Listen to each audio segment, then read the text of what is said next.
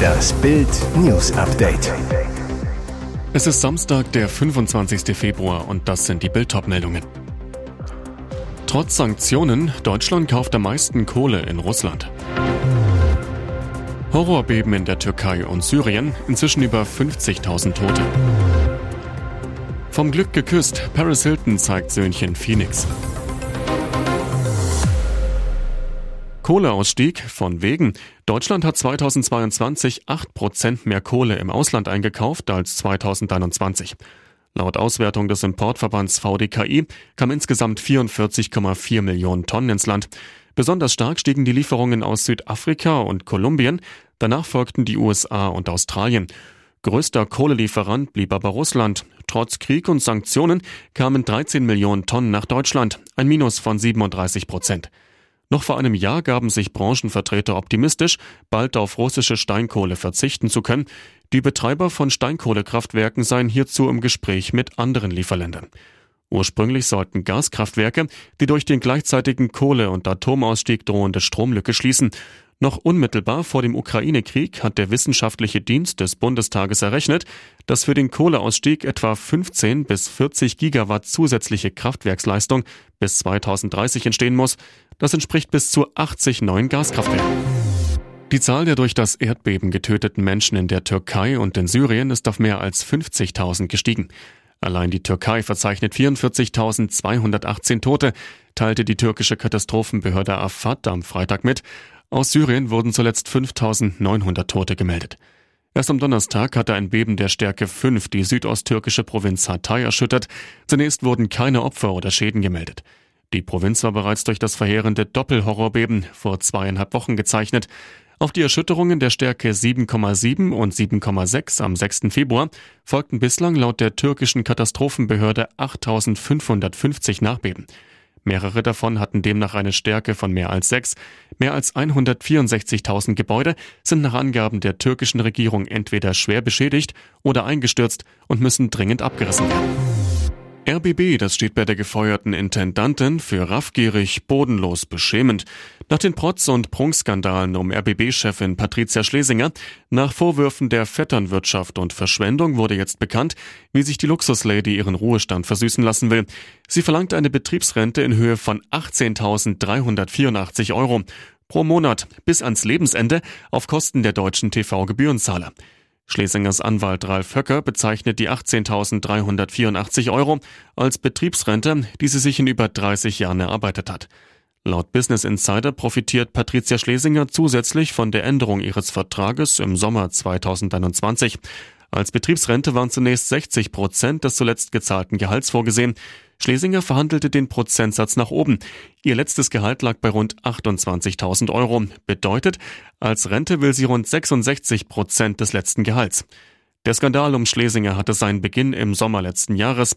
Wie schamlos sie das Geld der Beitragszahler für eigenen Luxus rauswarf, empörte ganz Deutschland und sorgte für eine Kündigungswelle beim ARD-Sender, für Ermittlungen der Generalstaatsanwaltschaft und für Anwaltskosten in Höhe von 1,4 Millionen Euro, nur um den Fall Schlesinger intern aufzuarbeiten.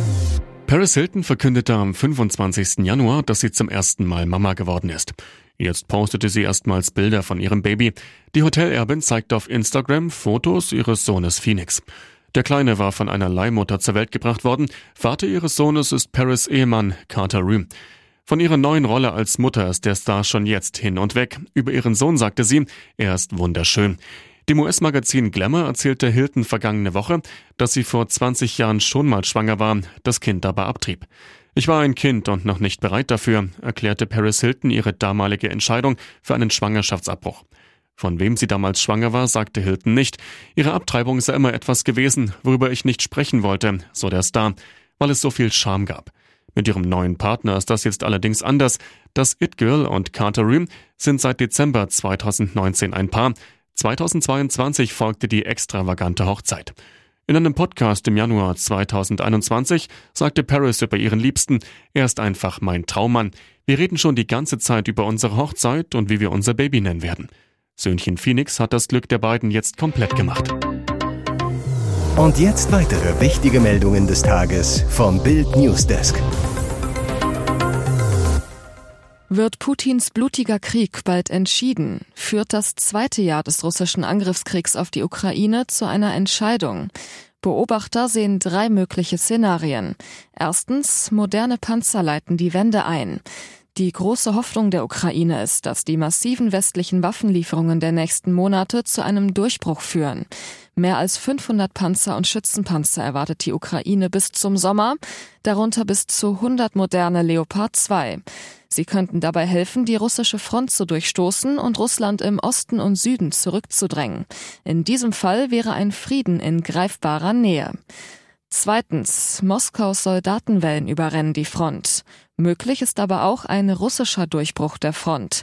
Fast eine halbe Million Soldaten bildet der Kreml aktuell aus. Sie sollen im Frühjahr zusätzlich in die Ukraine verlegt werden und die ukrainische Armee mit ihrer schieren Übermacht erdrücken. Dazu könnten neue Angriffe auf den Norden der Ukraine zukommen, um die ukrainischen Streitkräfte zu überfordern, auch von Belarus aus. Drittens ein tödliches Patt. Das derzeit wahrscheinlichste Szenario ist ein blutiges Gleichgewicht, wie es seit November vorherrscht. Ähnlich wie zwischen 2015 und Februar 2022 könnten sich zwei hochgerüstete Armeen sitzend bekämpfen, ohne dass es zu großen Geländegewinnen oder Verlusten kommt. Flüchtlingsstreit. CDU-Minister geht auf Feser los. Brutale Angriffe auf Polizisten und Rettungskräfte. Eine löchrige Grenze zur Schweiz. Immer mehr illegale Migranten. Kommunen am Anschlag. Und eine mögliche neue Flüchtlingswelle aus den Erdbebengebieten. Baden-Württembergs Innenminister Thomas Strobel will nicht länger zusehen, wirft dem Bund in Migrationsfragen Versagen vor und fordert im Bildinterview mehr Achtung für unsere Retter. In Bild machte er seinem Ärger Luft und sprach über Flüchtlingsalarm der Kommunen. Die Lage in vielen Kommunen ist prekär. Das haben wir auch sehr deutlich gegenüber der Bundesregierung zum Ausdruck gebracht. Die Belastungsgrenzen bei der Aufnahme von Flüchtlingen sind erreicht. Der Bund lässt die Kommunen mit ihren gigantischen Problemen erneut allein.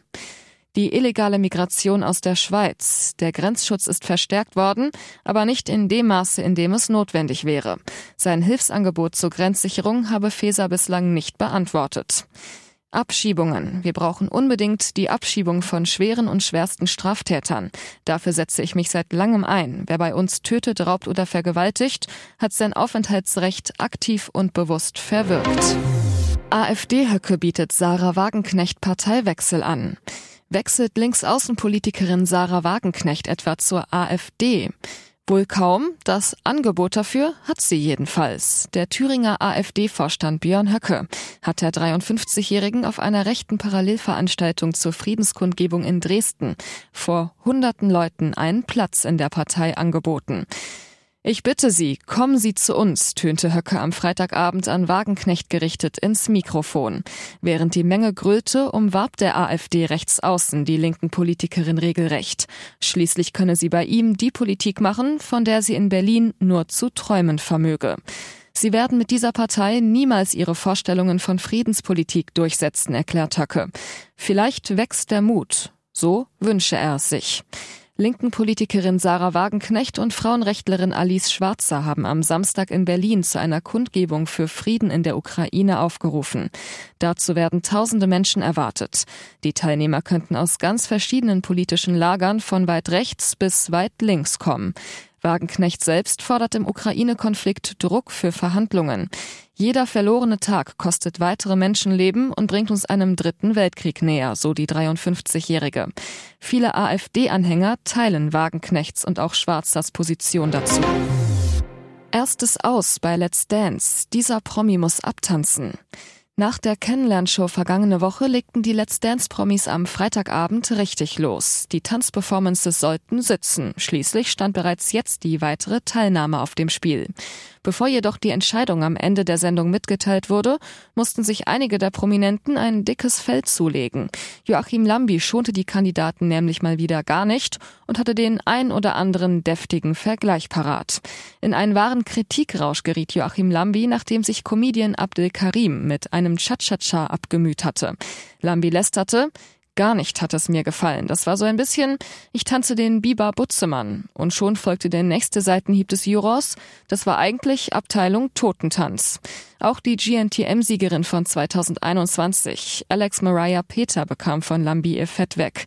Er beschwerte sich, du bist schlank und siehst gut aus und läufst dann rum, als würdest du einen Bauchladen vor dir hertragen. Die Zuschauer waren auch nicht von Alex Performance überzeugt. Sie wählten das Model am Ende des Abends raus aus der Show.